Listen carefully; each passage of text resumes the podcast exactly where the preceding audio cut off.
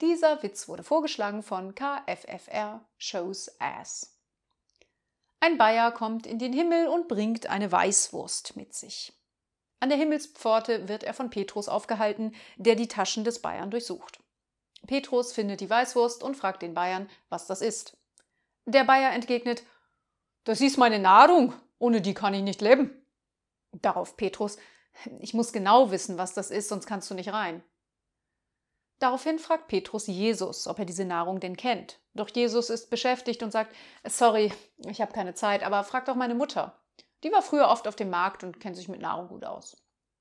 Also geht Petrus zur heiligen Jungfrau Maria und gibt ihr die Nahrung mit der Frage, was das wohl sei.